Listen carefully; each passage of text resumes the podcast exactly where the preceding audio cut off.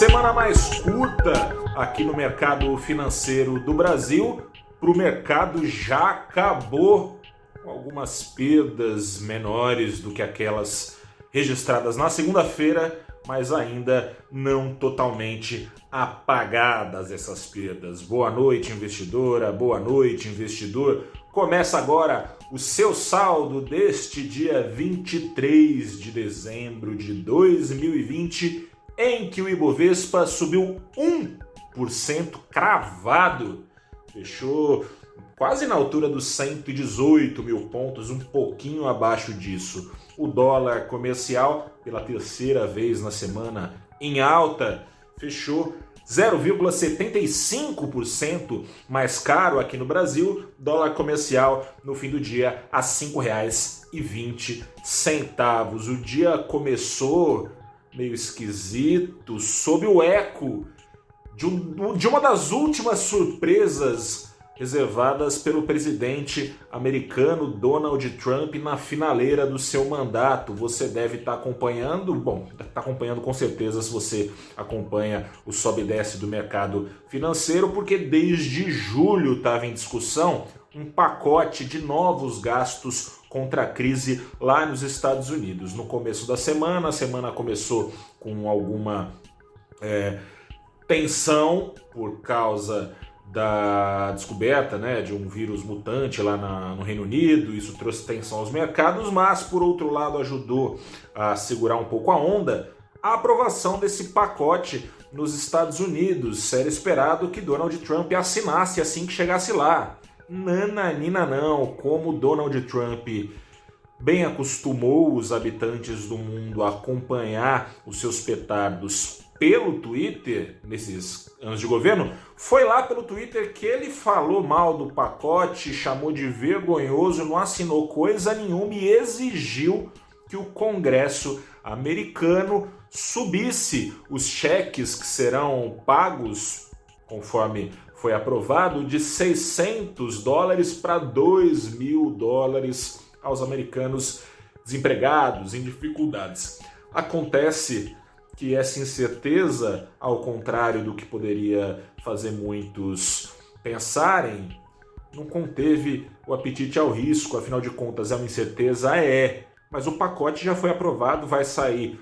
Trump demore ou não para assinar, ainda que ele não assine, sai de qualquer forma no começo do ano que vem, claro, com algum atraso, com as famílias precisando desses cheques, com as empresas também aguardando linhas de financiamento, de apoio, mas vai sair. E se o pleito de Trump der certo, com mais dinheiro sendo injetado na maior economia do mundo, que tende assim a ter um solavanco menor é, dessa crise no começo do, do ano que vem. E para a surpresa geral, as surpresas não acabaram por aí.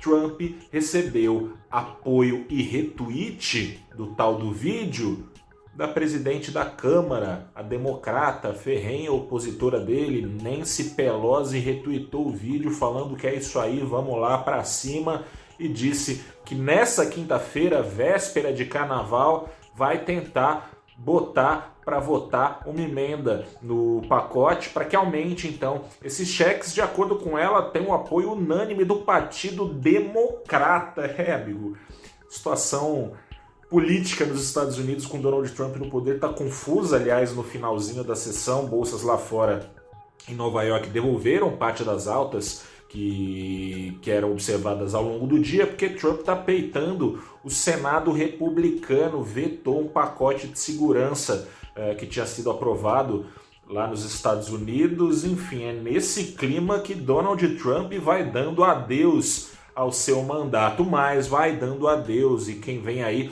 é Joe Biden. E isso também ajudou a tirar um pouco os temores em relação a esses gastos que estão no vão, no vão, porque Joe Biden já falou que além desse pacote, ele assumindo o poder nos Estados Unidos em janeiro, pretende é, colocar para negociação mais um pacote, a parte chata, evidentemente, é a razão disso. De acordo com, do, com Joe Biden, o pior da crise lá nos Estados Unidos ainda nem chegou e é por isso que esses remédios, não só as vacinas, né, para conter a pandemia, mas que esses remédios são necessários para suportar a potência da crise econômica. E por falar de crise econômica, vamos falar um pouquinho do Brasil, né, que está acostumado com as suas crises econômicas.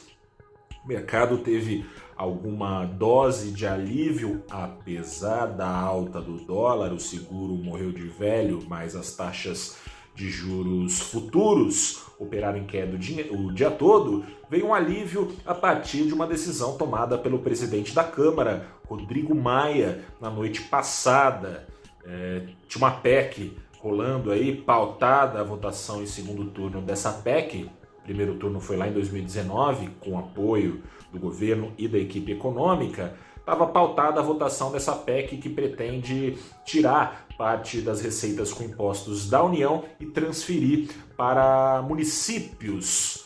Uma bomba fiscal numa situação que não está permitindo muitas bombas, né? O Brasil, é, nesse ano, só em 2020, o endividamento federal saltando de 75 lá para casa dos 100% do PIB, é muita coisa. Mas Rodrigo Maia tirou da pauta de votação, já que o governo não tirou. E Maia criticou duramente o governo, falou que o governo está escolhendo ser populista em vez de ser popular. Essa discussão dessa PEC escancarou mais uma vez como os núcleos políticos eh, e econômicos do governo batem cabeça, não falam a mesma língua e isso deixa, evidentemente, investidores ressabiados, porque não adianta nada a equipe econômica falar que vai fazer reforma, falar que vai fazer mundos e fundos e a política não colaborar. Pelo seguinte, a equipe econômica que apoiou lá atrás, diante da crise, é contra e disse reiteradas vezes que era contra na figura do secretário do Tesouro Bruno Funchal, a equipe econômica falou que esse projeto tem potencial de fazer os juros no Brasil subirem de volta, de fazer o desemprego aumentar.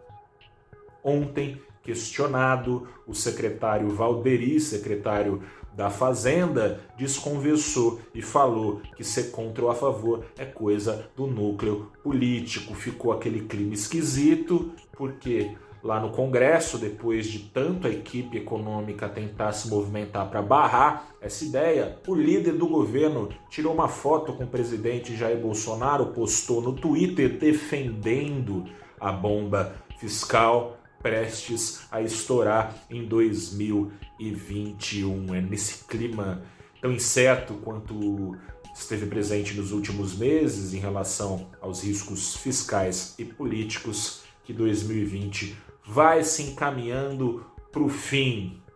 Eu aqui já desejo a você desde já um 2021 maravilhoso, porque você não me vê mais no saldo do dia Neste ano, eu vou tirar uns dias aí de folga no fim de ano. Hoje é minha última participação aqui no saldo do dia do Valor Invest e você continua, claro, acompanhando o saldo do dia já na segunda-feira, quando tiver pregão de novo aqui no Brasil antes do Réveillon, já passado o Natal, com a Isabel Filgueiras, que já esteve aqui presente outras vezes. Continue conosco no valorinvest.com, continue se cuidando em relação à pandemia. A gente mostrou hoje mais recordes registrados no Brasil nas últimas horas de contabilidade do Ministério da Saúde e também do grupo de mídia Globo, Estadão, Folha, que estão fazendo essa apuração junto às secretarias estaduais. Números crescentes. Passe o Natal sem esquecer que tem uma pandemia e ela ainda não acabou depende, como tem garantido, aliás, o ministro da Economia, de novo batendo cabeça com o núcleo político, que depende o final dessa crise de uma vacina. Vacina essa não efusivamente, digamos assim, para ficarmos no eufemismo, defendida pelo Planalto. Que 2021 traga um pouco de serenidade para todo mundo que precisa tomar decisão pensando em mim, em você, meus brasileiros. Um grande abraço para você. Aproveite para descansar que esse ano foi puxado. Até a próxima, até o ano que vem, né? Até a próxima. Tchau, tchau.